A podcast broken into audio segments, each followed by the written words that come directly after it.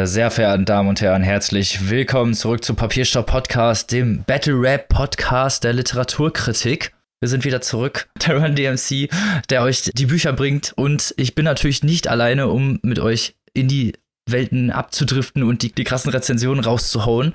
Ich habe meine liebsten Mitpodcasterin natürlich wie immer dabei. Zum einen die Frau, die die krassesten Rhymes hier spittet, die liebe Annika.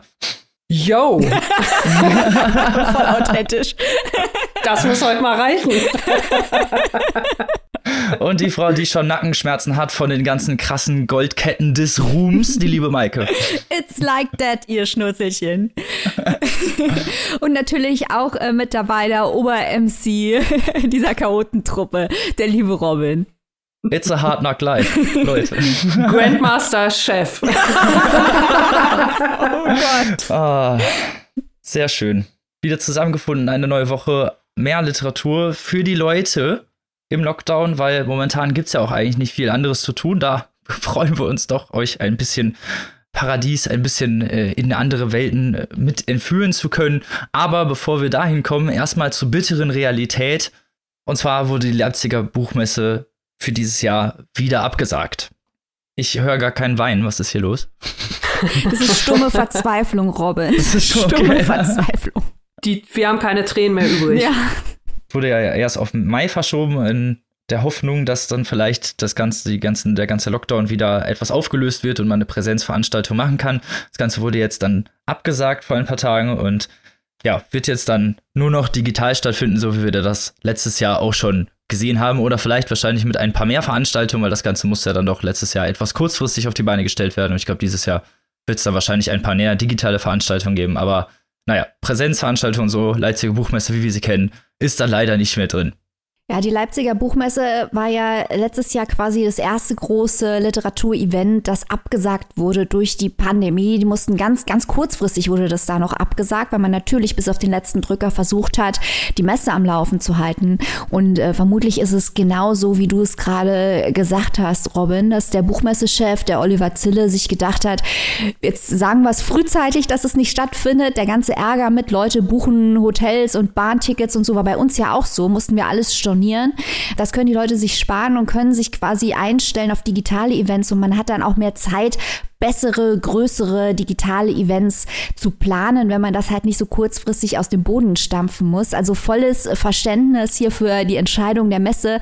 Aber es ist natürlich trotzdem richtig, richtig, richtig bitter.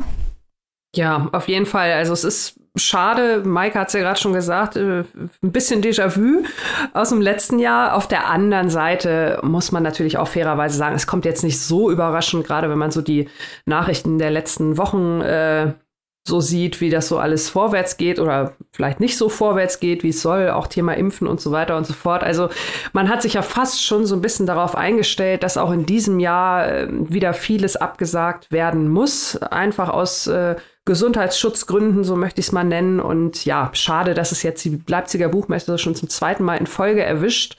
Wir gucken dann mal, was, was äh, digital angeboten wird. Also viel ist momentan noch nicht bekannt. Es soll wohl so ein paar Lesungen geben, vermutlich. Und es wird auch der Preis der Leipziger Buchmesse, der soll auch auf jeden Fall vergeben werden. Aber wie gesagt, bis Mai ist ja noch ein bisschen was hin. Und dann hoffen wir mal, dass wir da auch digital dann in irgendeiner Art und Weise partizipieren können, dass man sich sozusagen online irgendwie trifft oder online so ein bisschen wenigstens ähm, ja die Messe, Preisverleihung und Lesungen und solche Sachen halt sehen kann. Das wäre natürlich schön. Also wir sind ja hier mal der Podcast der Liebe und auch der Podcast der guten Laune. Und es ist ja auch kein Geheimnis, äh, dass wir alle drei uns schon immer darauf freuen, gemeinsam diesen Podcast aufzunehmen, total viel Spaß haben daran ähm, und uns auch immer gegenseitig aufbauen können und mit Hilfe der Bücher aufbauen können, wenn es auch mal nicht so läuft, außerhalb äh, dessen, was im Podcast im Leben so los ist.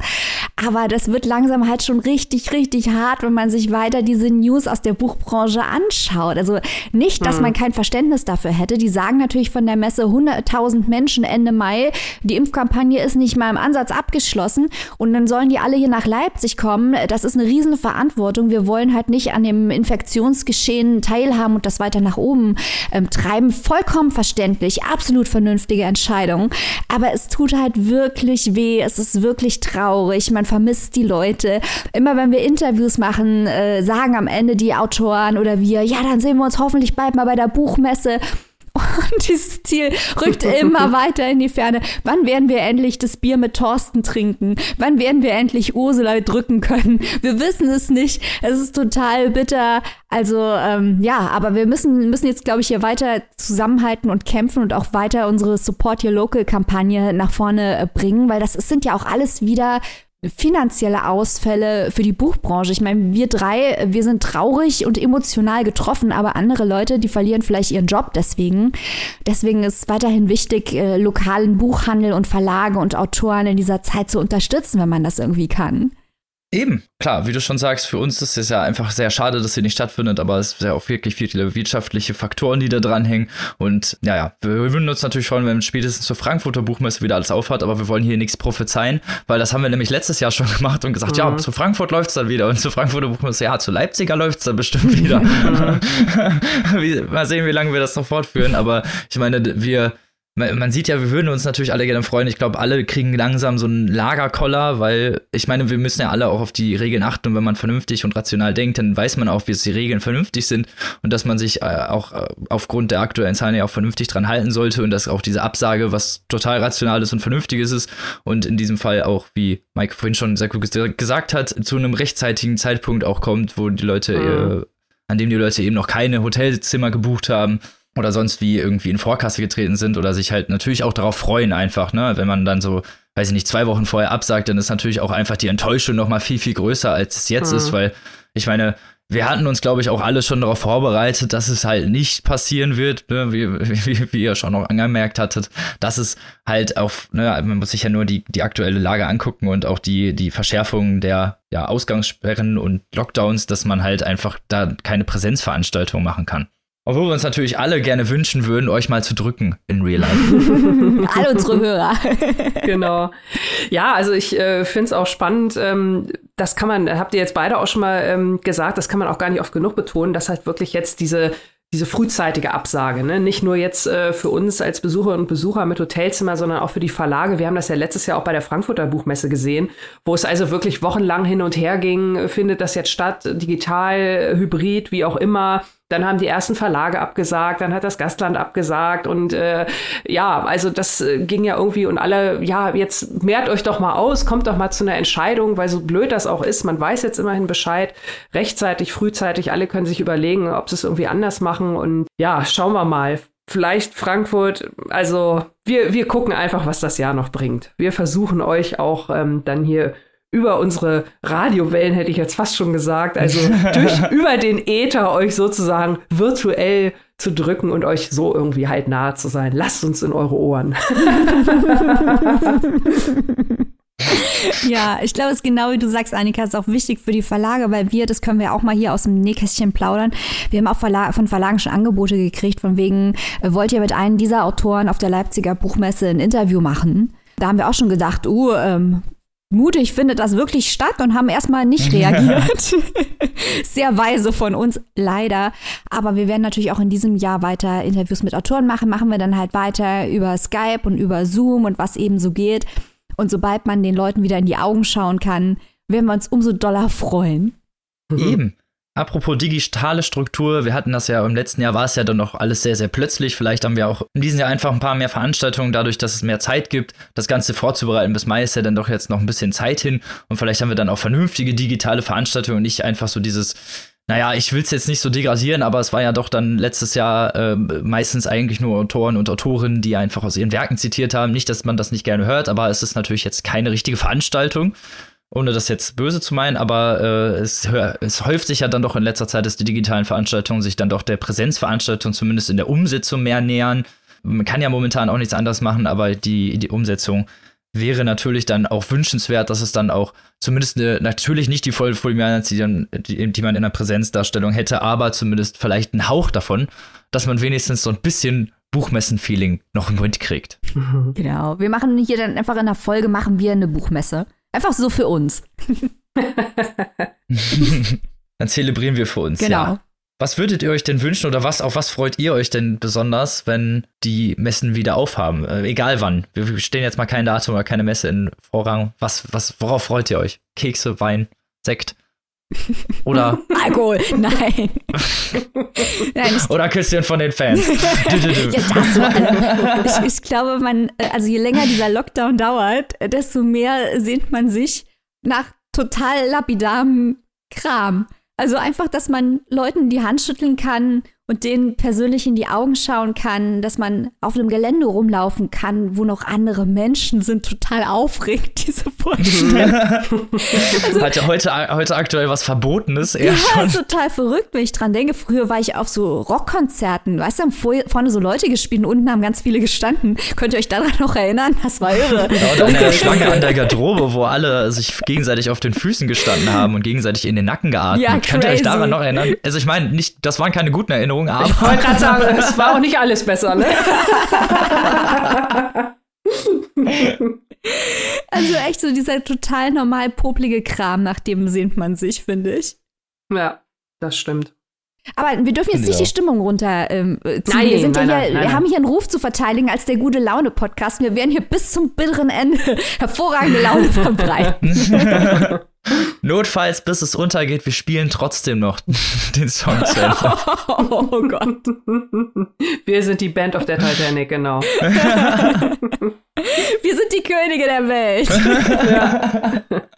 Nachdem wir jetzt hier so krass gut rumgeflext haben, geht's jetzt auch mal ins Eingemachte, wieso wir überhaupt dazu kommen, so hart rumzuflexen hier.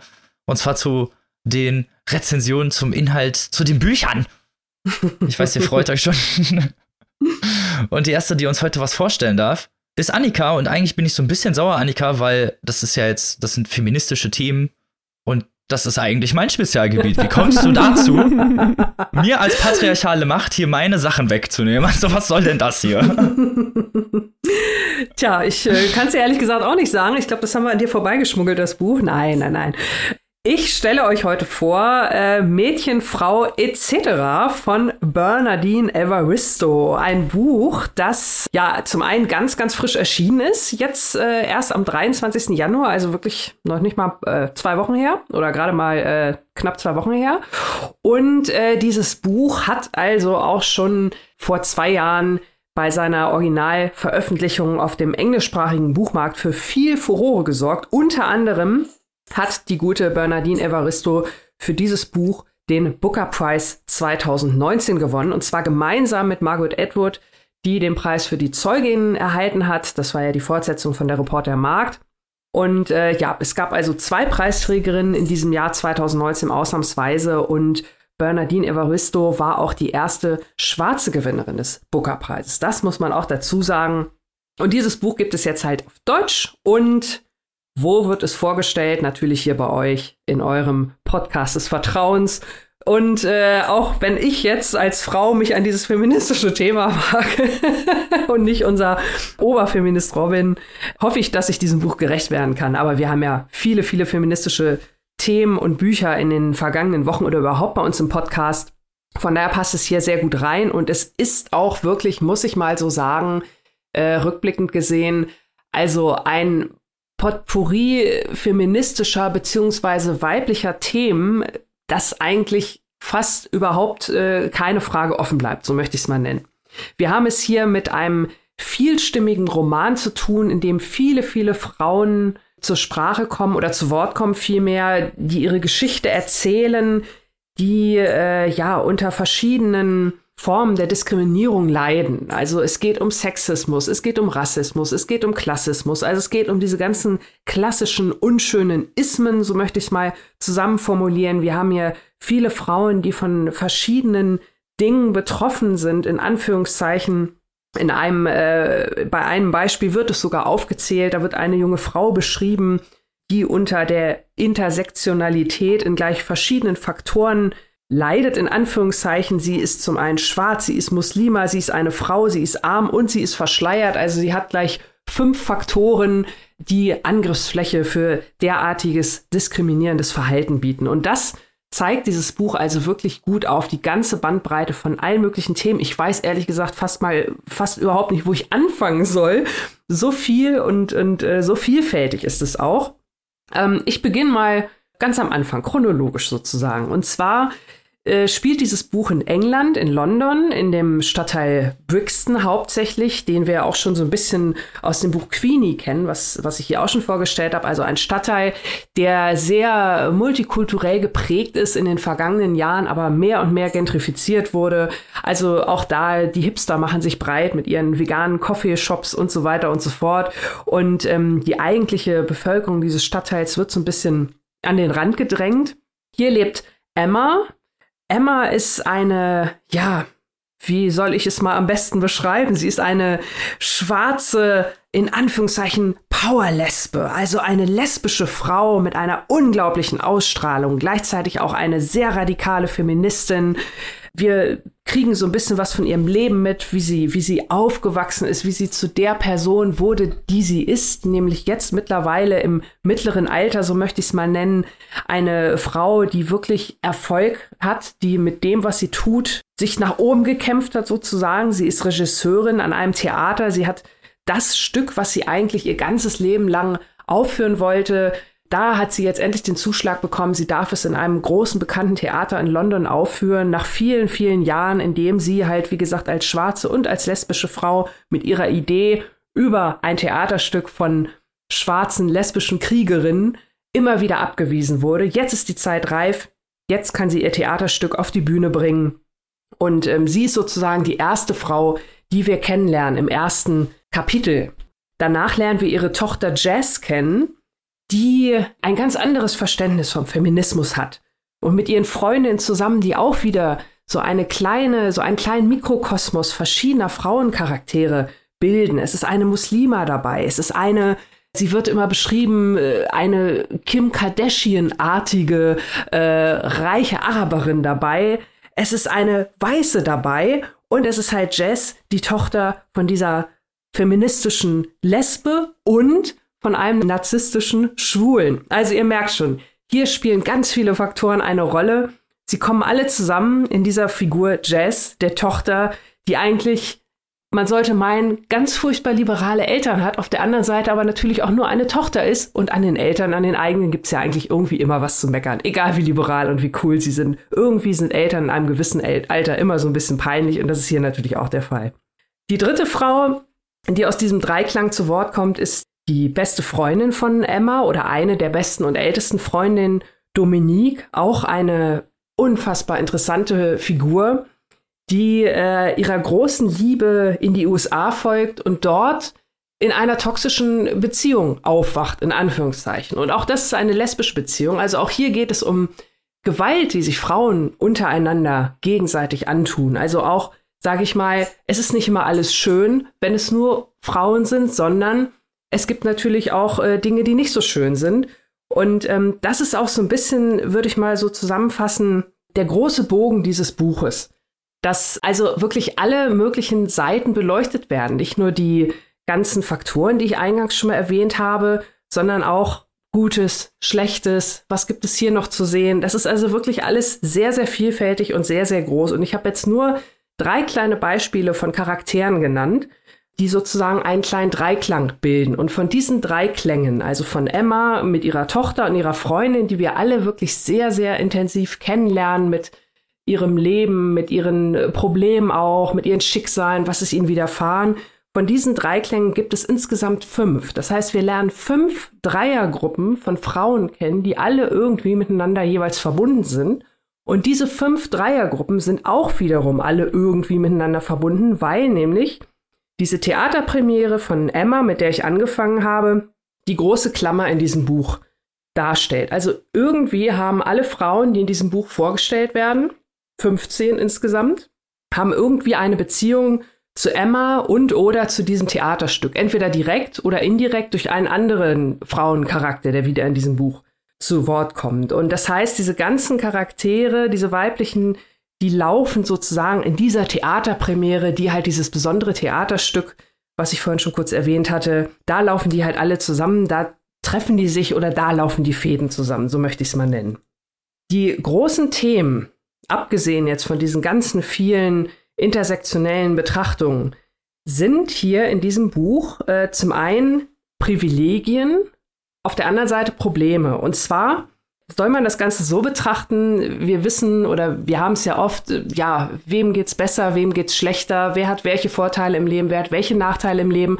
Und das ist ähm, so, ein, so, ein, äh, so ein Thema, was sich so ziemlich durch das Buch zieht. Es wird Roxanne Gay zitiert, äh, die in ihrem Werk Bad Feminist sagt unter anderem, es gibt keine Olympiade der Privilegien. Also natürlich haben es gewisse Menschen aufgrund vielleicht ihrer Hautfarbe oder ihrer Klasse oder ihrer Herkunft ähm, leichter in Anführungszeichen als andere Menschen. Aber das heißt jetzt nicht automatisch, dass es äh, weiße Menschen vielleicht grundsätzlich immer leichter haben als ähm, schwarze Menschen. Also vielleicht schon größtenteils Rassismus ist natürlich ein großes Thema, auch heutzutage, das wissen wir alle. Aber es gibt natürlich auch ähm, weiße Frauen oder heterosexuelle Frauen im Vergleich zu lesbischen Frauen oder Cis-Frauen im Vergleich zu Transpersonen und so weiter und so fort, die natürlich auch ihre ganz eigenen Probleme haben, die das Leben für sie selbst schwer machen. Das kann teilweise was sehr Persönliches sein, das kann teilweise was sein, was vielleicht in der Vergangenheit, in der Familie, in der Erziehung begründet ist, in der Art, wie man aufgewachsen ist, in der Gegend, wie man aufgewachsen ist. Und ähm, das halt gegeneinander abzuwägen oder gegeneinander aufzurechnen, ja, wem bringt das was? Am Ende sicherlich nicht wirklich vielen, weil viel besser ist es doch, sich zusammenzutun und gemeinsam gegen gewisse Vorurteile und gegen gewisse Probleme anzugehen. Also diese ganze Vielfalt zeigt sich hier in diesem Buch, ohne dass jetzt irgendwie ein großes Dogma dahinter steht. Also es werden auch Positionen beleuchtet, sage ich mal, die jetzt nicht unbedingt so mit, mit dem übereinstimmen, was wir vielleicht als ganz offene, tolerante Menschen so für normal halten. Also es werden auch Positionen beleuchtet, die zeigen, wo kommen die manchmal her, sehr konservative Positionen. Auch da wieder, ne? Das sind Menschen, die wurden vielleicht so erzogen, die kommen aus einer anderen Zeit, die geben sich vielleicht Mühe, aber da sitzt noch nicht alles. Also auch so ein bisschen dieses sei, sei offen und sei, sei bereit und lass dich ein, aber sei auch nicht zu abweisend, wenn jemand vielleicht mal den falschen Begriff benutzt oder vielleicht mal das falsche Pronomen oder so. Also viele Leute versuchen es einfach, aber sie müssen halt lernen. Also auch das ist eine der Botschaften, die darüber kommt. Das heißt, das Buch ist grundsätzlich, auch wenn es natürlich teilweise wirklich schlimme Schicksale sind, die den Frauen widerfahren sind, gar keine Frage. Aber es ist grundsätzlich ein sehr versöhnendes Buch. Es sind faszinierende Schicksale, ähm, die Bernardine Evaristo hier zusammenträgt. Und ähm, ich muss sagen, das hat mir auch wirklich gut gefallen, das, das alles zu lesen und diese, diese Schicksale zu erleben. Jetzt kommt das Aber. ich fand es äh, dadurch, dass es wirklich so, so viele faszinierende Charaktere sind, 15 Stück hatte ich gerade schon gesagt, also ich, ich wäre gerne bei dem einen oder anderen oder bei der einen oder anderen vielmehr ähm, gerne noch ein bisschen länger verweilt. Also ich fand es jetzt nicht so schlimm, dass die, die Schicksale jetzt gar nicht so stark verknüpft waren. Also es gibt zwar, ich habe ja schon gesagt, diese Theaterpremiere ist so ein bisschen die Klammer und es gibt auch noch so ein bisschen andere äh, ja, wie, wie Cameos in Filmen oder so. Es ist, wir haben zum Beispiel, wir lernen am Anfang des Buches eine Frau kennen, die als Putzfrau ihr Geld verdient und ein paar Kapitel später putzt diese Frau bei einer anderen, äh, die da dann quasi ihr Kapitel hat. Also das sind natürlich wirklich so absolute Kurzauftritte. Das finde ich aber jetzt in dem Fall auch überhaupt nicht schlimm. Aber nichtsdestotrotz hätte ich gerne diese diese äh, Charaktere, also ein bisschen weniger wäre für mich hier auch okay gewesen, einfach um den Frauen, die da sich so offenbaren, die so diese, diese wirklich tiefen Einblicke in ihr Seelenleben und überhaupt in ihr Leben geben, um, um bei denen einfach noch ein bisschen mehr zu bleiben und die auch dafür noch, ja, noch besser kennenzulernen. Also es ist jetzt nicht so, dass mir da irgendwas gefehlt hätte. Ich, ich weiß nicht, wie ich sagen soll, aber es war mir wirklich am Ende vielleicht doch ein wenig, ein Ticken zu viel. Ist aber natürlich ein, eine äh, persönliche Empfindung. Also ich hätte mich vielleicht lieber auf, auf äh, ein paar weniger Charaktere konzentriert. Auch ähm, das Ende hat man, fand ich jetzt doch sehr äh, kommen sehen, wie sich da am Ende noch was aufgelöst hat. Das fand ich teilweise ein bisschen dick aufgetragen, aber ich muss sagen, auch wenn ich es dick aufgetragen fand, auch wenn ich es habe kommen sehen, es hat mich trotzdem ein bisschen emotional berührt. Also von daher sei das auch okay. Es ist ein spannendes Buch, es ist ein interessantes Buch. Ich habe es gerne gelesen, es hat mir Spaß gemacht, aber ich habe leider das Gefühl, also ich konnte jetzt so zwei, drei Beispiele hier nennen. ich könnte jetzt halt nicht mehr alle benennen, alle Schicksale. Und das finde ich halt schade, weil sie waren beim Lesen, war ich überall ganz, ganz dicht dabei.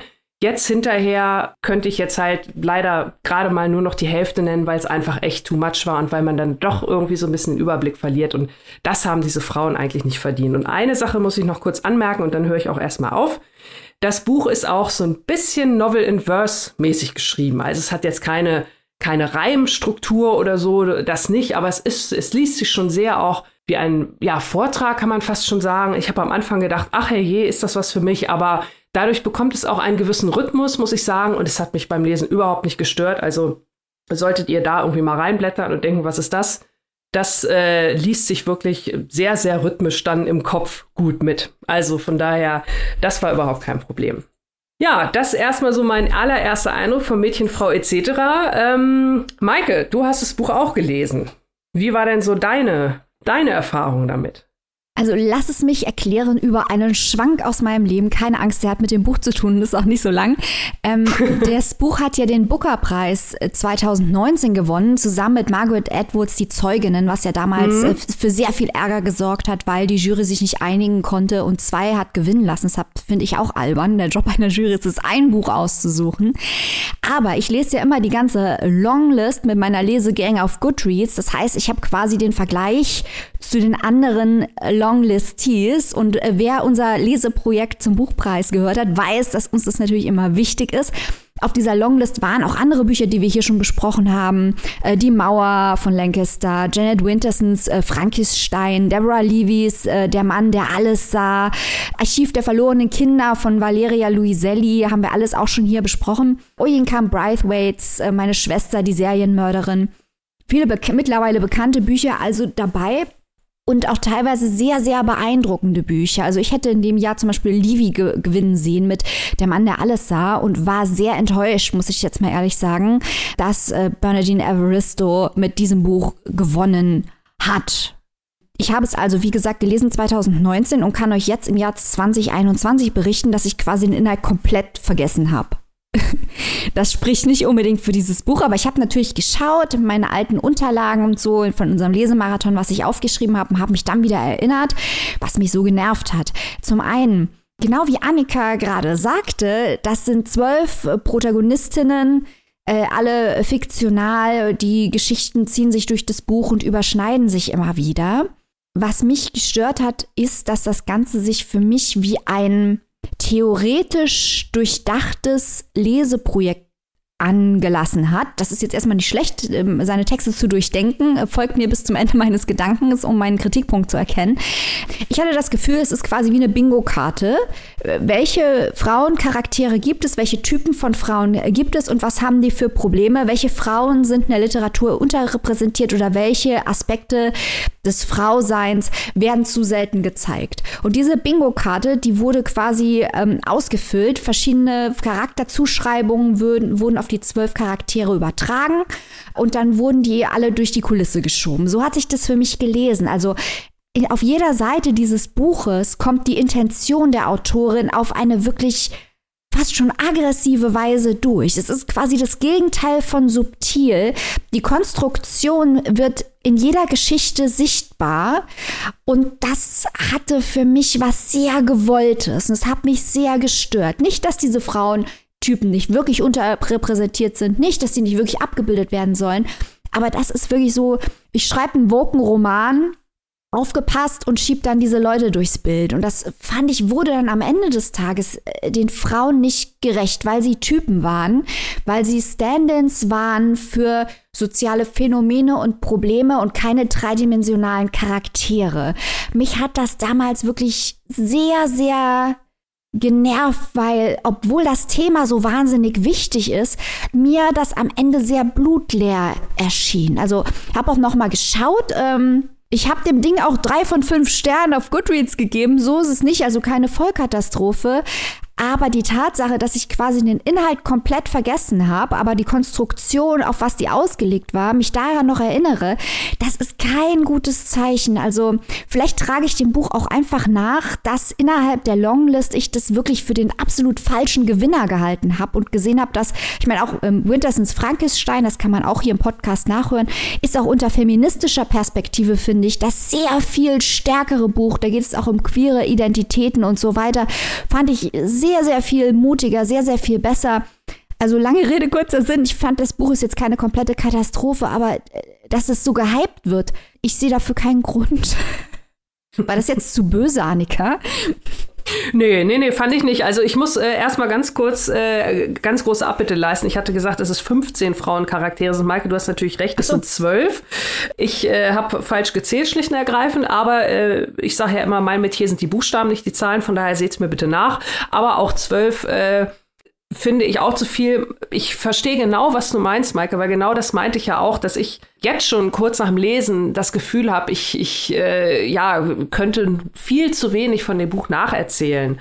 Und dabei ist eigentlich grundsätzlich alles irgendwie es wert, nacherzählt zu werden. Also das, was du vorhin gesagt hast, dass das den Frauen nicht gerecht wird, das würde ich genauso unterschreiben. Das ist so ein Gefühl, das ich wahrscheinlich mit ein paar Wochen Abstand dann auch irgendwie haben werde, wenn das, wenn das noch, ja, noch so ein bisschen mehr in Vergessenheit gerät, weil da ist dann halt auch irgendwie diese Klammer mit der Theaterpremiere nicht ausreichend genug, um die Charaktere irgendwie alle aneinander zu ziehen. Also es geht ja wirklich äh, auch in diesen Unterkapiteln, wo halt immer drei Frauen vorgestellt werden, die irgendwie miteinander zu tun haben. Es geht ja auch da in der Zeit hin und her. Also wir wir fangen an teilweise wirklich bei bei äh, vor 200 Jahren so nach dem Motto oder knapp äh, es geht äh, um die Zeit nach dem ersten Weltkrieg nach dem zweiten Weltkrieg. Es geht um die 50er Jahre. Es geht um den Aufstand in den 60er Jahren. Es geht um die Zeit unter Margaret Thatcher. Und wie gesagt es springt immer alles hin und her. Also es ist jetzt auch nicht chronologisch oder so dass man da halt auch nichts hat wo man sich so ein bisschen dran langhangeln kann. Also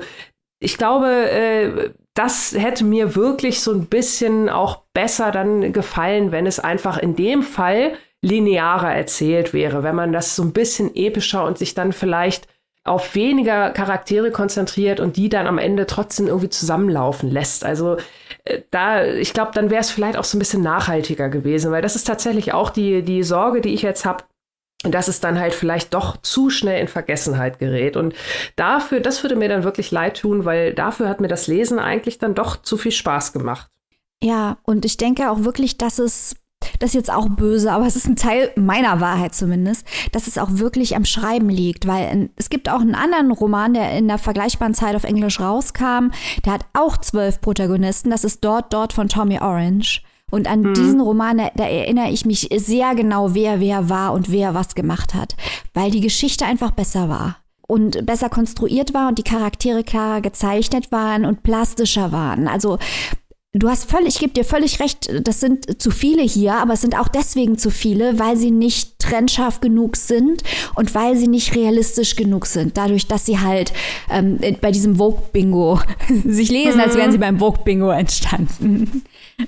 Ja, ich fand, fand den äh, Vergleich von äh, zu Tommy Orange gerade äh, ganz interessant von dir, Maika. Also ich musste, ich habe äh, im Kopf immer so ein bisschen verglichen ähm, Heimkehren von Yara Giasi. Hm die ja auch das so ein bisschen ähnlich, äh, nur da halt chronologischer. Ne? Also da ging es ja auch um, um, zwei Schwestern aus Ghana. Die eine äh, wird in die USA als Sklavin äh, verschifft, die andere bleibt in Ghana und deren Nachkommen halt, wie die die Zeit von 1700 irgendwas, ich weiß die genaue Jahreszahl jetzt nicht mehr, bis, bis zur Gegenwart sozusagen.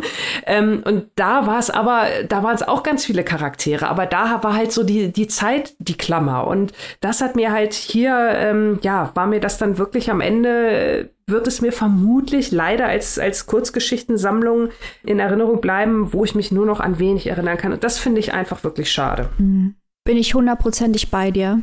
Nichtsdestotrotz ein Buch, das mir gut, mir hat es, glaube ich, besser gefallen als dir. So, so würde ich würd ich's sagen. Also es ist auf jeden Fall empfehlenswert und es ist vielleicht auch gerade empfehlenswert ähm, für, für Menschen, nicht nur für Frauen, auch für Männer, die vielleicht auch wirklich, ja, was ist eigentlich Intersektionalität, so nach dem Motto, ne? Was, äh, was können denn Frauen, wieso, wieso ist das denn so schlimm, heutzutage noch oder überhaupt schwarz zu sein oder lesbisch zu sein oder was ist denn, wenn man beides ist und wenn man dann vielleicht noch irgendwie äh, einen Hijab trägt oder was auch immer. Also äh, diese ganzen da ist es wirklich, äh, um sag mal, überhaupt so einen Überblick zu bekommen über diese ganzen Schicksale, die es gibt. Da ist es, denke ich mal, sehr, sehr empfehlenswert. Klingt nach einem ziemlich interessanten und perspektivreichen Buch. Äh, witzig, dass du das mit Tommy Orange erwähnt hast, Maike. Das wäre nämlich jetzt meine Frage gewesen, die darauf bezogen worden wäre, wie gut das miteinander verknüpft ist. Äh, Annika, wie gut sind, also Du hast ja schon gesagt, wie, wie ungefähr die, also wie die Geschichte voranläuft und mhm. dass die mhm. Charaktere auch was miteinander zu tun haben. Nur noch mal ganz kurz als abschließende Frage vielleicht, wie gut sind die Verknüpfungen denn geregelt? Muss man da mit dem Nase drauf gestoßen werden oder äh, ergeben sie sich eigentlich relativ gut, dass man dann auch weiß, über wen gesprochen wird oder muss man dann noch mal so ein so ein kleiner Erinnerungsschnipser an den Hinterkopf bekommen? Ja, also tatsächlich eher letzteres, weil die Verbindungen halt wirklich teilweise sehr, sehr locker sind. Also was mhm. ich vorhin als Beispiel meinte, ne, eine Frau arbeitet als Putzfrau und dann wird im Nebensatz mal erzählt, äh, Putzfrau XYZ, ach ja, das ist ja die Putzfrau aus dem anderen Kapitel. Also wirklich so, einige sind ein bisschen, ein bisschen besser ausgearbeitet, eine, einige Verbindungen, die tauchen dann auch mehrfach auf, dass man da immer wieder tatsächlich äh, auch an dem Handlungsstrang ähm, dranbleibt. Ich denke da an eine Schülerin und ihre Lehrerin und die Kollegin von der Lehrerin. Also das ist mir zum Beispiel sehr in Erinnerung geblieben, aber andere sind wirklich, ähm, ja, äh, es ist eine Wundertüte, sagen wir es mal so. okay. Für wie viel und wo kann man sich denn dieses Werk erwerben, liebe Annika, wenn man jetzt neugierig geworden ist? Ja, neugierig sollte man auf jeden Fall sein auf Mädchenfrau etc. Das ist erschienen im Klett-Cotta Verlag, wurde übersetzt von Tanja Handels und ist erhältlich im Hardcover für 25 Euro und in der keimfreien E-Book-Version für 19,99 Euro. Klingt doch vernünftig. So, kommen wir zum nächsten Buch dieser Folge, das ich vorstellen darf. Uhu. Jetzt kommen wir von vernünftigen feministischen Geschichten zu ja, historischer Fiktion, denn es geht nach Amerika und zwar nicht Amerika des heutigen Jahres oder auch der, keine Ahnung, Postmoderne, der Gegenwart, sondern in das Amerika des 15. Jahrhunderts. Und bevor ich jetzt hier irgendwie anfange, über welches Buch rede ich überhaupt? Das heißt, die Eroberung Amerikas von Franz Hobel, der den meisten wahrscheinlich durch sein vorheriges Werk Das Floß der Medusa bekannt sein dürfte. Als Markenzeichen dann gut recherchierte historische Events als Grundpfeiler für eine fiktive, spannende Adaption einer, einer Geschichte. Und das haben wir hier auch. Spotlight unserer Erzählung oder der Erzählung von Franz Hobel ist die reale Vorlage Hernando de Soto im Buch Ferdinand de Soto der 1500, äh, ja, weiß man nicht genau wann und wo er geboren wurde, weil über seine Herkunft nicht ganz so viel bekannt ist. Äh, bekannt ist jedoch, dass er 1514 mit Pedrarias Davila äh, das Land verlassen hat, die Spanien verlassen hat, in die spanische Überseekolonie übergelaufen ist, um dort mit Pedrarias äh, ja, die Kolonie zu führen und wurde 1516 Kommandeur einer Reitereinheit unter diesem Pedrarias. Wer ist denn eigentlich überhaupt dieser Ferdinand de Soto und wieso kommt er da überhaupt hin? Eigentlich war der Stallbursche am Hof des genannten Pedrarias, der übrigens äh, auch der Schlechter von Davion genannt wird. Also wer Leute übrigens, die schlechter von im Namen haben, sind meistens irgendwie Arschlöcher. Kann man sich schon mal merken. Und so ist das bei Bentin Pedrarias auch, der halt einfach als sehr, sehr brutal gilt und auch die Eingeborenen unglaublich unmenschlich, widerwärtig und perfide behandelt. Unglaublich, also wirklich krasse Brutalität einsetzt, die heftigen Foltermethoden von ihrem Land vertreibt und zur Arbeit zwingt bis, zur, bis zum Kollaps sozusagen. Also wirklich herrschsüchtiger Typ. De Soto, also Ferdinand de Soto, war ein Stallbursche, der sich in die Tochter von Pedrarias verliebt hat und um das zu verhindern, hat Pedrarias ihn nun mal mit in die neue Welt genommen, in der Ferdinand nach kurzer Zeit ziemlich schnell abgestumpft ist, denn diese ganze unmenschliche Behandlung der Uneingeborenen ist ihm natürlich früher auf den Magen geschlagen. Er hat schon früh bei Schauplätzen, bei Events Platz genommen, von denen Ureinwohner auf bestialische Art und Weise zu Tode gefoltert wurden und das als Entertainment galt. Äh, also wirklich so ganz üble Geschichten des Kolonialismus, wie, man, wie sie aber nun mal auch in der Realität stattgefunden haben. Das Ganze hat den Aufhänger, jetzt komme ich mal zu geschichtlichen Aufhang, denn es beginnt nämlich ganz anders. Es beginnt nämlich eigentlich mit äh, einem Brief der heutigen Zeit, einem Brief von einer Anwaltskanzlei, den ein Richter bekommt in der die gesammelten Ureinwohner der USA ihr Land zurückfordern.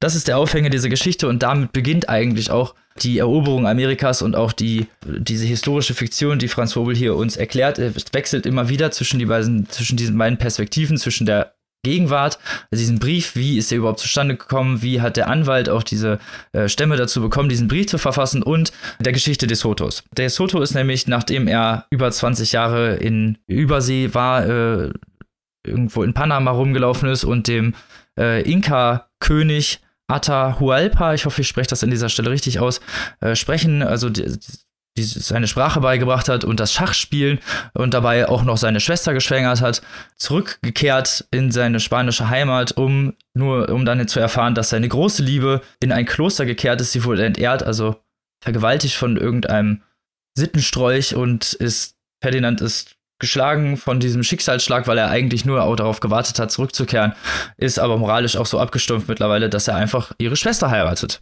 Man nimmt, was man kriegt. Und so heiratet er Isabella, die eigentlich äh, so ein bisschen das Gegenteil von Maria ist. Die ist so ein, ja, die, die möchte irgendwas erreichen, die möchte was sehen in der Welt und sie möchte vor allem einen Mann, der auch was darstellt. De Soto stellt was dar, aber er ist halt auch vor allem Abenteuer, so ein Conquistadore und möchte nochmal eine Expedition in die neue Welt begleiten oder vor allem anführen mit mehreren Mann und will dieses Land erobern und das für Spanien eigens machen. Für diese Expedition gibt das eine Audi hat er eine Audienz bei Karl V., der ihm dann sagt, du kannst nach Florida fahren und da versuchen die Leute zu kolonialisieren und sie vor allem auch ja vom Christentum zu überzeugen, weil 1500, wenn man sich da zurückerinnert, Zeit der Inquisition und so.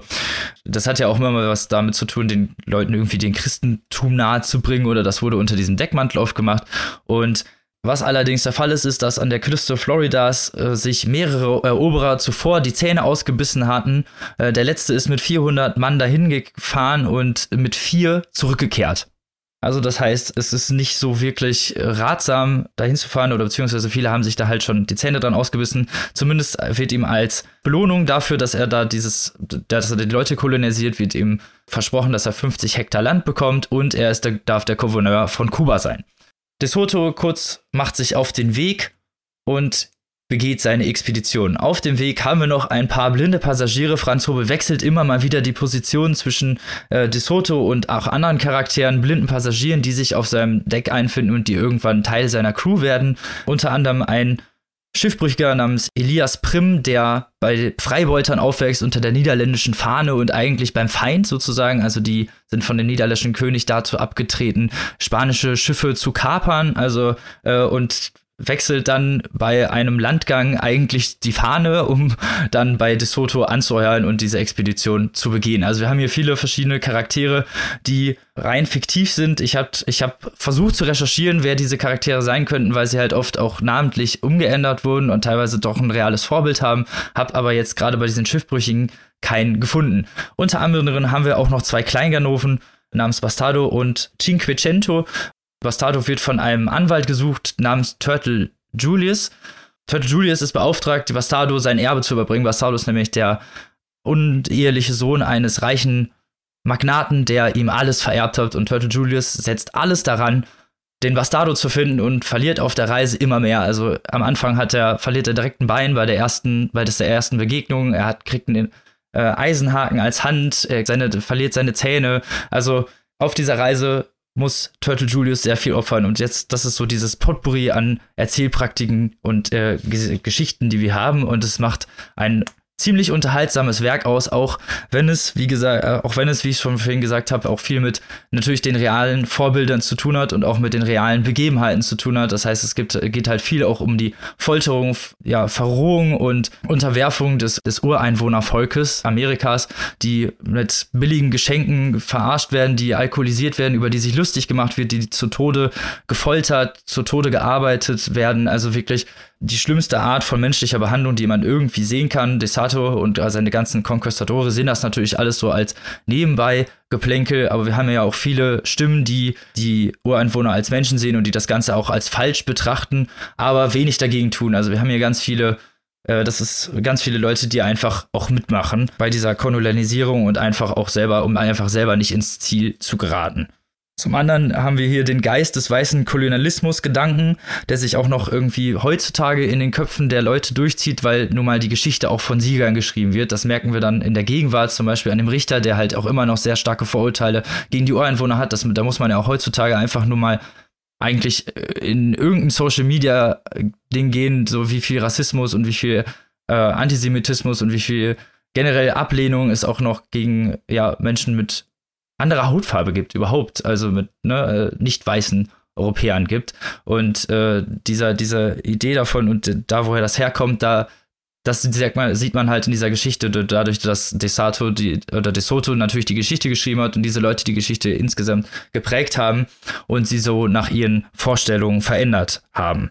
Franz Hobel hat dabei eine ziemlich interessante Sprache. Es ist so ein auktoriell Erzähler, der ständig die vierte Wand bricht und mit dem Leser redet. Und dann heißt es, ja, jetzt gehen wir von dem jungen Elias wieder zurück zu De Soto und macht sich auch ständig lustig über De Soto. Also wir haben diese, diese ganzen Conquistadores sind natürlich keine Frage einfach ziemliche Penner. Es sind Arschlöcher, die sich als den Kolonialismusgedanken und Christentum äh, als Deckmantel einfach brandschatzen, vergewaltigen, plündern und alles sich nehmen, was sie wollen. Also wirklich so diesen Abenteuerlust nehmen und um einfach sich an ja, dem Leid anderer Menschen zu ergötzen und denen alles wegzunehmen. Man hat natürlich als Leser und Leserin natürlich äh, wahrscheinlich den Gedanken dazu, dass man die nicht sympathisch findet und dass es sie eine Art von Antagonisten sind. Aber das kann ich vielleicht auch schon verraten und das könnte man auch in den Geschichtsbüchern nachgucken, dass Ende dieser Reise wird ein ziemlich tragisches sein. Ganz ehrlich, das wünscht man den Charakteren dieses Buches auch ein bisschen. Also man freut sich tatsächlich hinterher bei einigen, wie es für sie endet, oder beziehungsweise freut sich schon auf das unabkömmliche Ende, weil das eigentliche Ende der Expedition schon relativ Anfang, am Anfang des Buches verraten wird. Äh, zum anderen ist es äh, ein ziemlich humoristisches Werk, weil ich, wie, wie gesagt, Franz Hobel sich ständig auch über die Charaktere lustig macht. Es ist, äh, sprüht vor Charme und Esprit. Auch die Charaktere, auch wenn man sie nicht leiden kann, äh, sind sehr prägend. Man hat ein sehr, sehr gutes Bild, finde ich, von den Charakteren. Immer dadurch, dass sehr, sehr viel auch beschrieben wird. Es ist generell sehr prägend visuell. Man hat ein sehr gutes Bild von den aktuellen Geschehnissen und versetzt sich kann sehr gut in die Zeit rein. Also ich, als dieses Piratenschiff und auch diese ganze Expedition, ich konnte fast den Salzgeruch auf der Galeere riechen.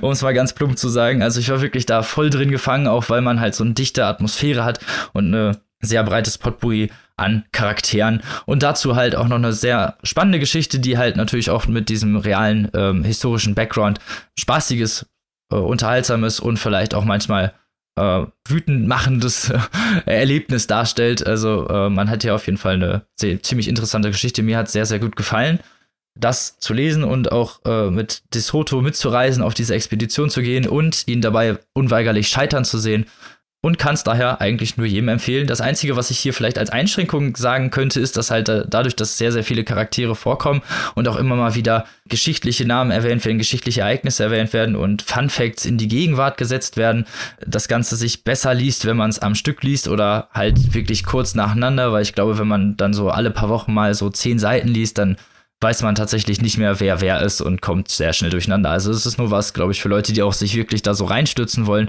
und die dann auch auf 550 Seiten richtig Bock haben.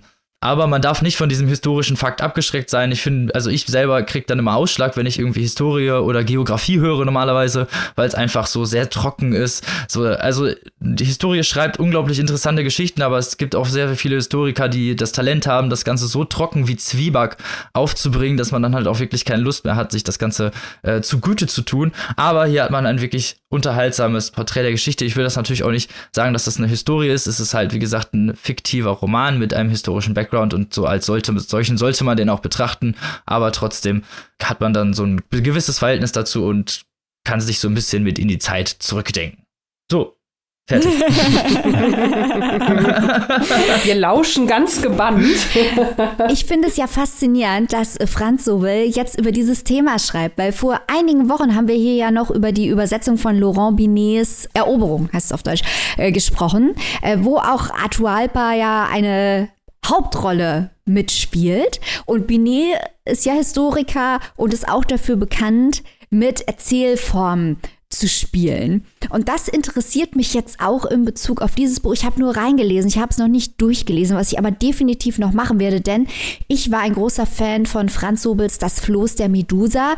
Auch das eigentlich eine Art historischer Roman, denn es ging um die äh, Fregatte Medusa, die 1860 Schiffbruch erlitt, äh, wo dann einige Leute sich auf den Floß retten konnte. Und dann kam es zu Dingen wie Kannibalismus und so weiter. Und es wird quasi werden Menschheitsprobleme durchgespielt anhand dieses ähm, historischen Ereignisses und anhand der Menschen, die da auf diesem Floß aus, auf dem Wasser treiben. Und auch wie du es eben beschrieben hast bei diesem Buch jetzt, Robin, ähm, immer wieder extrapoliert zu aktuellen Problemen. Also man erfährt was über die Historie, man erfährt was zu aktuellen Problemen.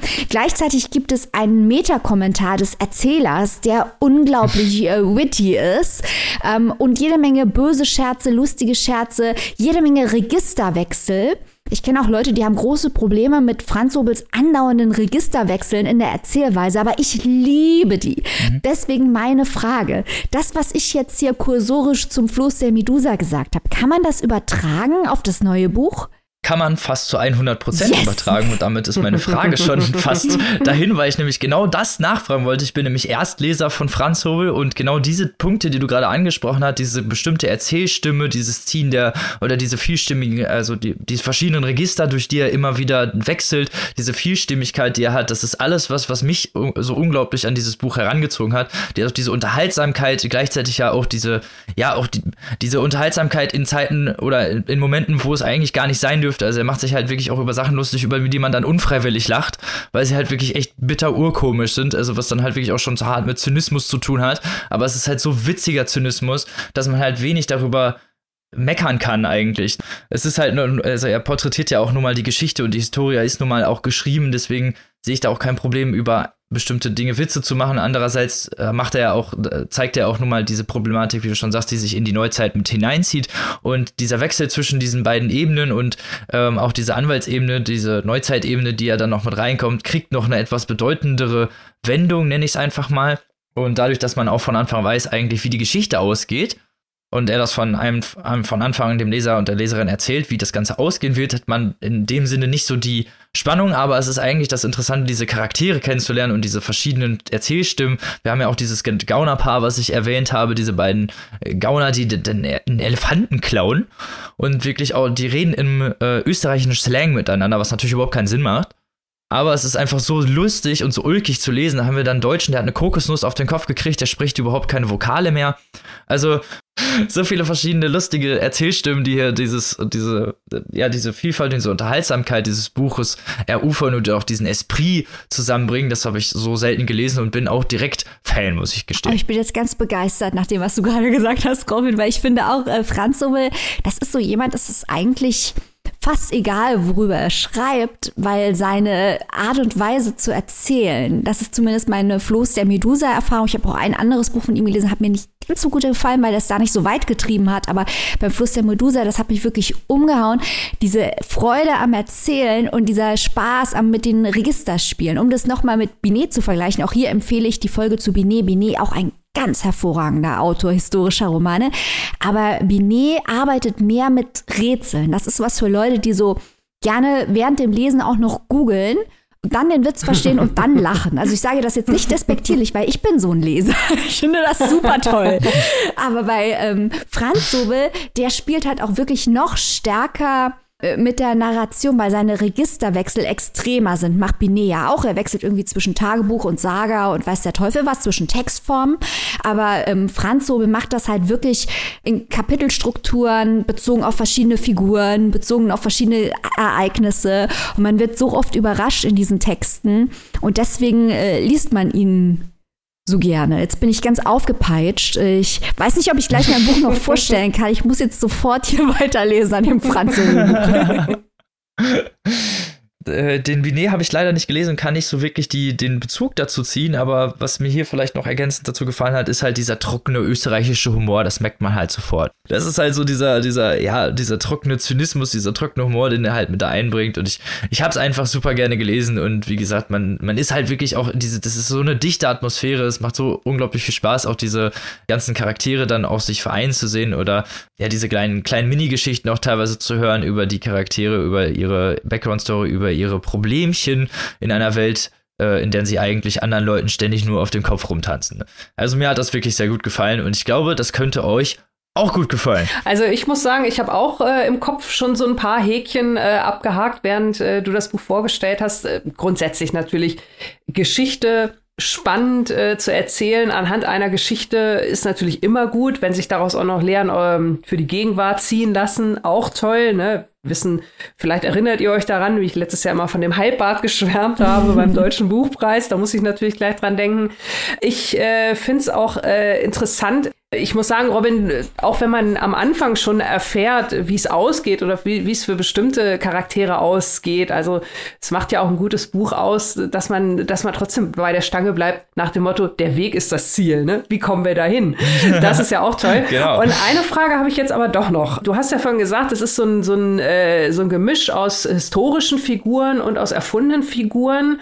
Und ähm, man erfährt das aber als Leser, als Leserin nicht, wer jetzt echt oder oder, nicht echt ist. Habe ich das richtig verstanden? Also man muss genau, äh, dann genau, schon aktiv so. noch, weil äh, das finde ich ja natürlich immer spannend. Ähm, sowas möchte ich dann natürlich gerne wissen. Wen hat es denn jetzt wirklich gegeben und wen nicht? Das müsste ich mir dann quasi äh, als Hausaufgabe selbst noch aneignen.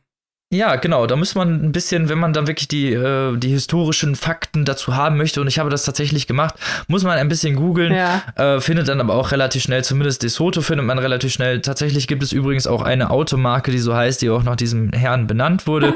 also wenn man so ein bisschen googeln will, dann findet man zumindest die großen Eckpfeiler dieser Erzählung. Ne? Natürlich Karl V., dass der real ist, wissen wir ja jetzt alle. Aber äh, die Namen sind halt, wie gesagt, teilweise verändert. Aber wenn man, wenn man sich so ein bisschen an dieser Reiseroute oder an dieser Reise generell entlanghangelt, wird man zumindest sehr, sehr viele Parallelen finden. Mhm. Und ich würde aber trotzdem nicht als historisches als historisches Werk in dem nein, Sinne nein, bezeichnen, nein, nein, sondern so, halt so habe ich es auch, nicht äh, so hab auch nicht verstanden. Aber ja, deine okay. Begeisterung auf jeden Fall spricht Bände, finde ich. Wo kann man sich das denn äh, ja, zulegen, dieses Buch? Dieses Buch ist erschienen im Zollnei Verlag und kostet 26 Euro im Hardcover, was ich hier nur empfehlen kann, weil 544 Seiten, das Cover sieht toll aus, das macht sich super im Buchschrank. Aber wenn ihr nicht auf mich hören wollt, dann könnt ihr natürlich auch das digitale E-Book kaufen für 19,99 Euro. Aber es lohnt sich auf jeden Fall. Das sind 544 Seiten, die euch definitiv unterhalten werden. So, und jetzt kommen wir zu der spannenden Frage. Wird uns denn auch das letzte Buch dieser Folge spannend unterhalten? Diese Frage kann uns jetzt die Maike beantworten. Wie ihr wisst da draußen, äh, machen wir immer äh, Monate vorher unsere Redaktionspläne und ballern die voll mit erstmal mit allen Neuerscheinungen, die dringend rein müssen. Und in ganz seltenen Fällen haben wir dann noch einen Spot frei, wo wir halt keine Neuerscheinungen sehen, wo wir denken, die müssen wir jetzt unbedingt machen. Und dann kommen wir hier um die Ecke mit den Evergreens.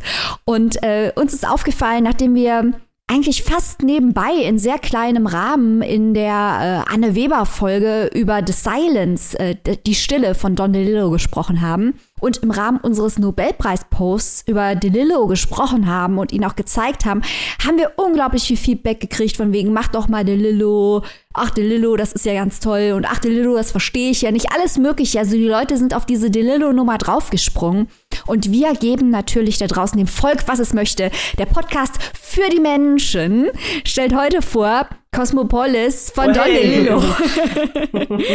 ihr wollt uh. es, ihr kriegt es. Das ist eines der Delillo-Bücher, die für Einsteiger sehr gut äh, geeignet sind, weil sie halt noch nicht 498 Meter Ebenen haben, die uns der Herr Delillo sonst so gerne um die Ohren haut und weil es auch eine sehr gute Filmversion gibt, äh, zu der komme ich später. Erstmal, worum geht's überhaupt in Cosmopolis? Fragen wir doch mal Herrn DeLillo selbst. Er sagt, der Roman spielt an einem Tag des Jahres 2000 und zwar, weil im Frühjahr dieses Jahres die internationalen Finanzmärkte zusammenbrachen und der große Optimismus der 90er ein Ende fand. Im Roman passiert das alles an einem einzigen Tag, aber in Cosmopolis geschieht alles schneller als außerhalb des Romans. Also, es geht hier um eine Zeit, da war äh, die amerikanische Wirtschaft 100 Monate am Stück äh, gewachsen. Der Dow Jones war auf einem Allzeithoch. Wir alle erinnern uns an die Jahrtausendwende und den Zusammenbruch der Finanzmärkte. Darum geht es. Und wie Herr DeLillo hier erklärt, das wird aber alles nicht das ist kein, auch kein historischer Roman, der irgendwie die Ereignisse nacherzählt, sondern das alles wird kondensiert und in eine Form der Satire oder zumindest mal Hyperrealität und Übersteigerung reingeführt. Und wie in der letzten Folge schon angekündigt, wir kriegen hier Geldgier und Sex ohne Ende. Denn es geht um den 28-jährigen Multimilliardär Eric Packer, dem gehört Packer Capital. Der ist unsere Hauptfigur.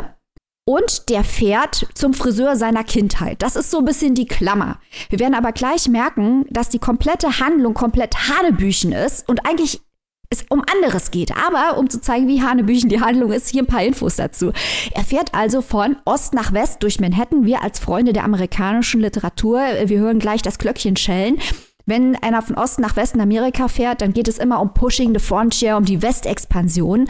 Und das ist auch, was Eric macht, denn er erobert die Finanzmärkte, er häuft Geld an, er hat sich hochgearbeitet bis in die allerhöchsten Etagen. Er sitzt in einer Limousine, die geproustet ist. Ich weiß nicht, ob ihr dieses Wort kennt, aber Marcel Proust hat äh, in seinem Arbeitszimmer äh, das alles ausgeschlagen gehabt mit Kork, um die Geräusche zu dämpfen. Und das hat er in seiner Limousine auch. Was das mit der verlorenen Zeit zu tun hat, dazu später mehr. Er also in dieser geprusteten Limousine, überall Bildschirme, die flimmern und flackern und ihm die Börsenkurse anzeigen. Es geht kaum vorwärts, weil die Stadt natürlich voll ist. Der Präsident ist gerade in der Stadt, der IWF-Direktor ein russischer Oligarch, da geht ganz viel ab, er kommt kaum voran mit seiner Limousine, deshalb macht er seine Meetings im Auto. Das ist eigentlich eine Art Kammerspiel.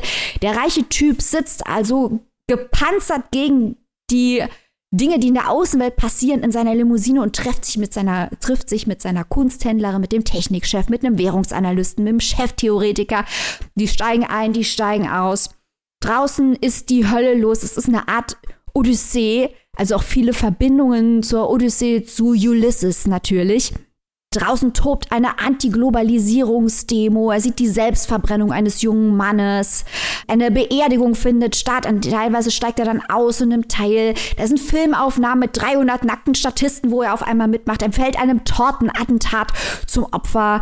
Jede Menge mehr Details möchte ich jetzt nicht spoilern, aber ihr seht, da passiert ganz viel mit symbolischem Gehalt, was aber nicht behauptet werden kann, ist, dass dieser wilde, wilde Plot, der auch sehr lustig ist häufig, in irgendeiner Weise plausibel ist. Und das hat auch einen Grund, denn Don DeLillo geht es hier natürlich nicht um Eric Packer oder um, um die Plausibilität und Realität seiner Handlung, sondern es geht um die Geldillusion als soziales Konstrukt. Es geht um das Spektakuläre und um die Geldblase, die auf den Finanzmärkten zu diesem Zeitpunkt generiert wird und die später auch zum Zusammenbruch der Finanzmärkte führt. Dieses Ganze wird zusammengehalten, nämlich indem Eric Packer in seinem Auto die ganze Zeit auf den Yen spekuliert. Der macht da was, das nennt man Leverage Buyout. Keine Angst, ich werde da nicht ins Detail gehen. Es geht aber darum, Anleihen zu verkaufen und quasi durch den Handel mit Währungen und die Spekulation auf Währungen mehr Geld zu generieren. Also mit Geld Geld zu verdienen.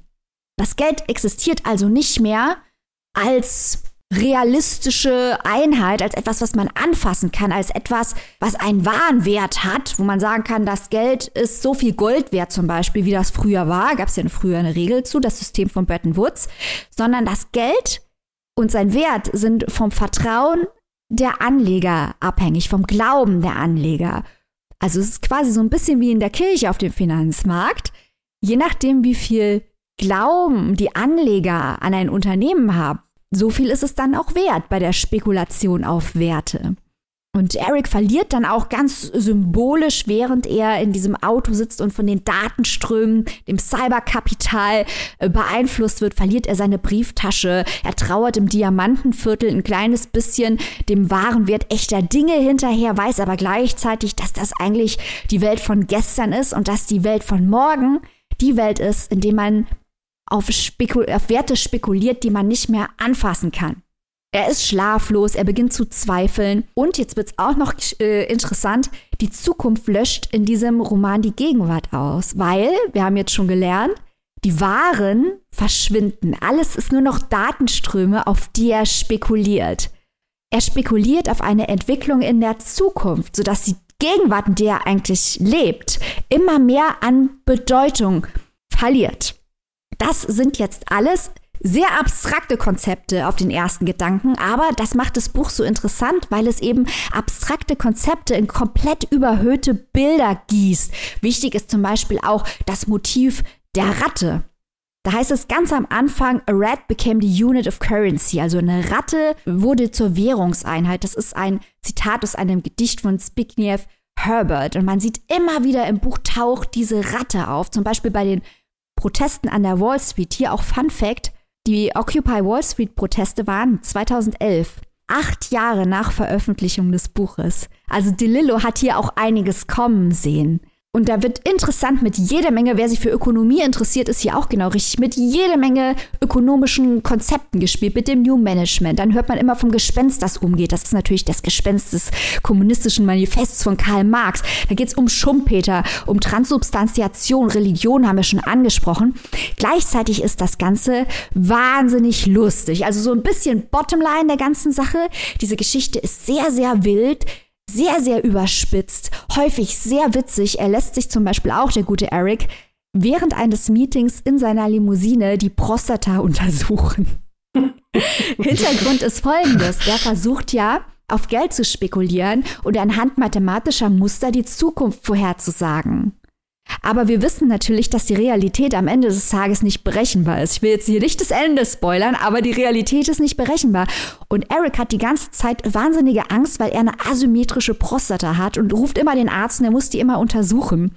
Ich habe mir aber von Besitzern von äh, Prostatas sagen lassen, dass das eigentlich ganz normal ist, weil nämlich in der Natur Asymmetrien normal sind. Das ist nicht irgendwie medizinisch bedenklich. Und mhm. äh, da sind halt diese, das sind halt die Bilder, die DeLillo benutzt, um solche abstrakten Ideen umzusetzen. Und das macht das Buch halt wahnsinnig komisch in all seiner Überspitztheit.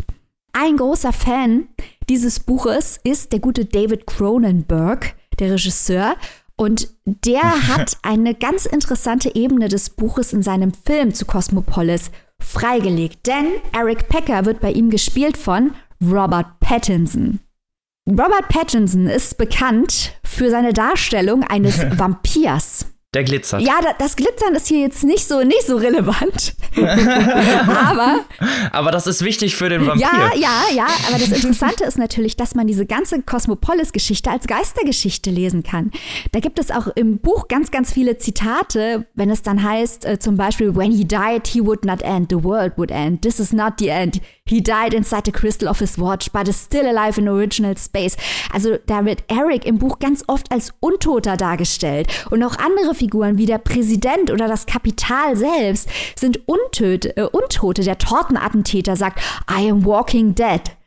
Das ganze Ding wird im Film quasi nochmal transponiert, weil der wohl bekannteste Vampirdarsteller der Welt auf einmal diesen Börsenspekulanten spielt, der auch eine Art Vampir ist, der auch eine Art Geist ist. Und wie ein Geist Dinge die gegen Geld eingetauscht wurden, früher zum Verschwinden bringt und die Zeit selbst zum Verschwinden bringt. Alles löst sich auf und in der Mitte steht dieser mysteriöse Vampir Eric Packer ein spannendes Buch, ein interessantes Buch, ein wahnsinnig lustiges Buch. Das kann man so durchlesen und kann sich sehr gut amüsieren, aber wenn man sich auf die einzelnen Konzepte einlässt, also da gibt es zum Beispiel auch ganz viele Verweise auf moderne Kunst, auf Mark Rothko und so weiter, abstrakte Kunst, die ja auch das Darstellbare verlässt und sagt, ich, ich zeige nicht gegenständliche Dinge. Wenn man sich darauf einlässt, hat man auch wahnsinnig viel Spaß bei der Interpretation dieses Werkes. Und insofern ist es äh, natürlich Peak DeLillo, der ein Freund äh, der Verweise auf abstrakte Konzepte ist und die auf interessante Weise herunterzubrechen weiß. Hier halt in einer Geschichte, die auf extrem unterhaltsame Weise extrem Hanebüchen ist. Ähm, Don DeLillo Cosmopolis kann man auf dem Balkon zum Spaß lesen kann man aber auch bestimmt vier Doktorarbeiten drüber schreiben. Also vereint beides sozusagen, dass man die ökonomische Tiefe, diese ganzen metaphorischen Bilder hat, aber auch irgendwie eine unterhaltsame Geschichte. Ganz genau. Hm, sehr schön.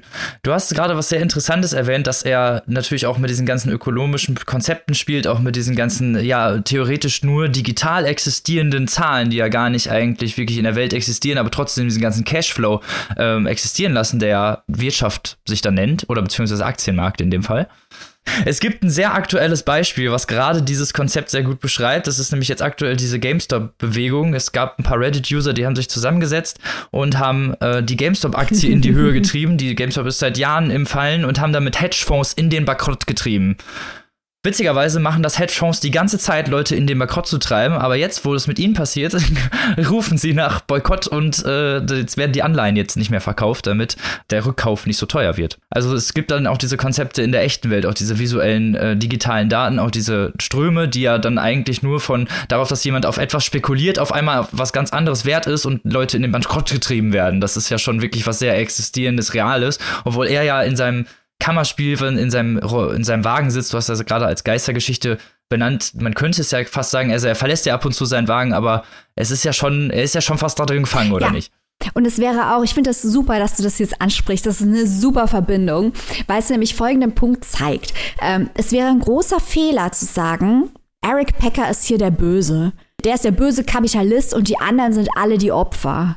So ist es nicht. Und das zeigt GameStop ja auch, weil die Wirtschaft ist ja ein emergentes System. Das heißt, ein System, das sich selbst schafft. Das hat ganz viele Akteure, auch uns. Wir sind auch Teil vom Wirtschaftskreislauf. Alle, die jetzt zuhören, sind Teil vom Wirtschaftskreislauf. Die müssen ihre Miete zahlen und ihr Essen oder sonst irgendwas kaufen, sich vielleicht auch gerne mal irgendwas, was sie nicht brauchen, nur weil sie Freude dran haben. Also man muss bei seiner Kapitalismuskritik sehr vorsichtig sein, dass sie nicht wohlfeil ist. Man muss immer überlegen, wie man da mitmacht. Und GameStop zeigt eben, dass es sehr wohl möglich ist, auf dem kapitalistischen Markt durch solche konzertierten Aktionen diese Player auszuboten, die Heuschrecken auszuboten oder die Hedgefonds auszuboten. Und das passiert jetzt halt quasi zu, zum ersten Mal, zeigt aber eben auch, dass die Konsumenten auch eine Macht auf dem Markt haben. Die haben in der Regel nicht die gleiche Macht wie der Hedgefonds aus offensichtlichen Gründen, aber es ist sehr wohl möglich, eine gewisse Marktmacht aufzubauen und damit zu spielen und da mitzumischen. Also äh, gut, dass du das ansprichst, weil Eric Packer ist nicht irgendwie der Böse und alle anderen sind irgendwie äh, die armen Opfer. Ganz so einfach ist es hier nicht, auch im Buch nicht und auch in der Wirklichkeit äh, nicht. Nee, Mhm. Ist es ja in der Wirklichkeit auch nicht. Es ist halt einfach nur ein sehr, sehr interessantes Konzept oder auch ein sehr interessantes Beispiel für ökonomische äh, Fortschritte mhm. und ökonomische Verhältnisse, wie das Ganze funktioniert und auch wie, wie ja eigentlich, wie, wie man auch seine Macht benutzen könnte, theoretisch als, als kleiner Mensch gegen die großen Player. Man kann sich sicher theoretisch verbinden und sowas zeigt das ja eigentlich. Gerade solche, solche Sachen sind ja immer wieder interessant, wenn sie dann halt passieren. Und da gibt es natürlich nicht böse und gut oder so in dem Fall, weil der Aktienmarkt gibt es auch schon ein bisschen länger und ich glaube, wir profitieren auch alle irgendwie vom Kapitalismus. Ich glaube, so Bashing ist sowieso immer eine schlechte Sache, aber es ist doch eine gute Sache. Also ist doch gut, dass DeLillo das eben nicht so einseitig darstellt, weil sowas ist ja auch dann eigentlich immer nicht im Sinne des Kontextes der Realität. Ja, und über diese, also deswegen bin ich so froh, dass du das auch ansprichst, weil über diese Dinge, um diese Dinge geht es auch äh, teilweise im Buch. Äh, zum Beispiel klassisch die Veblen-Güter wenn man genau wissen will, wie das funktioniert, kann man sich auch die Supreme-Episode von Hassan Minaj äh, aus Patriot Act auf YouTube mal angucken. Also, dass wir alle zum Beispiel die neuesten Sneaker haben wollen und wenn die limitiert sind, dann zahlen wir auch zu viel für die geilen Nikes oder so. Oder halt für Supreme. Ich habe jetzt kein Supreme, aber das ist ein gutes Beispiel dafür, weil da Produkte zu Preisen angeboten werden, die eigentlich das ist eigentlich auch eine Blase. Und äh, wir machen da alle äh, mit im großen Game, wenn es um, um Distinktion geht, wenn es um Singularität geht, wie wir uns präsentieren wollen, das machen wir nur halt auf einer anderen Ebene, als es ein Eric Pecker macht. Aber das alles spielt halt in dem Buch auch mit und es hat viele dieser philosophischen Konzepte im Buch begraben, über das man auch wirklich, also es ist auch ein sehr, sehr gutes Buchclub-Buch, weil man darüber eben sprechen kann, weil man eben nicht sagen kann, ja, der Eric, das ist ja nur so eine Charaktermaske und er steht für das Böse und hinter der Maske ist nichts. Nee, hinter der Maske stehen wir alle. Wenn er für den Kapitalismus steht, dann steht er ein Stück weit für uns alle und das macht diese Geschichte auch so wahnsinnig schlau. Was ich ja äh, total spannend finde, Maike, als ähm, ich mich hier auch so ein bisschen eingelesen habe, äh, das erste, was mir natürlich aufgefallen ist, äh, du hast es ja eingangs erwähnt, wir stellen auch ab und zu mal Klassiker vor oder ältere Bücher in Anführungszeichen. Und ähm, das ist ja nun äh, aus dem Jahr 2003. Und ich habe mir tatsächlich die Frage gestellt, deswegen war ich ganz gespannt heute auf deine Vorstellung ja, wie, wie gut ist das Buch gealtert, ne? Weil gerade so diese Sachen mit, mit Finanzen und, und Geldmarkt, es hat ja noch einige Krisen gegeben in den Jahren danach. Und das fand ich gerade so spannend, so wie ich es verstanden habe, wie du es geschildert hast, dass das Buch ja nicht nur super gut gealtert ist, also nach wie vor noch aktuell ist, sondern dass es ja fast schon prophetische Züge damals hatte, sei es jetzt der äh, das Game Shop Beispiel oder auch das andere, was du dann in deiner Rezension erwähnt hattest. Also das heißt, man kann es auch heute noch bedenkenlos lesen und äh, weiß genau so nach dem Motto, wie der Hase läuft. Und das hat jetzt kein Staub angesetzt oder man muss sich denken, das ist fast 20 Jahre alt. Äh, die Zeiten haben sich geändert. Das muss ich mir gar nicht erst antun. Genau, weil das Interessante ist hier, glaube ich, und das macht deine Frage ein bisschen schwer zu beantworten. Eigentlich müsste man natürlich sagen, dass zu dem damaligen Zeitpunkt ein Optimismus auf den Börsen- und Aktienmärkten geherrscht hat, den es heute nicht mehr gibt, weil mhm. halt die, die Möglichkeit des Zusammenbruchs in diesem Ausmaß, ich weiß, dass Anfang des 20. Jahrhunderts auch einen Börsenzusammenbruch gab, äh, kommt jetzt nicht in den Kommentaren, ist mir klar, aber zu dem Zeitpunkt war halt eine, ein Hype, eine Euphorie aus den Aktienmärkten, die hinterher nicht mehr kam, weil man diesen Zusammenbruch um die Jahrtausendwende halt noch im Kopf hatte. Andererseits, wenn man jetzt solche aktuellen Entwicklungen sieht und Spekulationen sieht auf äh, Rohstoffe, auf Lebensmittel oder auch dieses ganze Geflenne jetzt um, um GameStop, warum dürfen die jetzt auch mit spekulieren? Dann fragt man sich halt auch, ob nicht manche Teilnehmer auf den internationalen Finanzmärkten wirklich überhaupt gar nichts dazu gelernt haben. Mm, und ja. unter dem Aspekt äh, ist das Buch natürlich auch interessant, wenn man sich immer fragen kann, wie viel davon haben wir heute noch? Und die Antwort ist wahrscheinlich, ja. wie du sagst, Annika, mehr als man, mehr als einem lieb ist. Genauso hatte ich, hatte ich die Frage auch gemeint und schieß auch gleich noch eine hinterher, so ein bisschen quasi äh, fast schon meine Trademark-Frage. Don DeLillo, äh, oft hier schon gefallen im Podcast, äh, auch von vielen Hörerinnen und Hörern, haben wir, hast du auch schon gesagt eingangs, dass da viele, äh, viel Feedback zu gab. Leute, denen der Autor jetzt komplett neu ist, ist das ein gutes Einsteigerbuch? Du kennst dich ja, du bist ja unsere Expertin hier, du hast ja schon viel von ihm gelesen.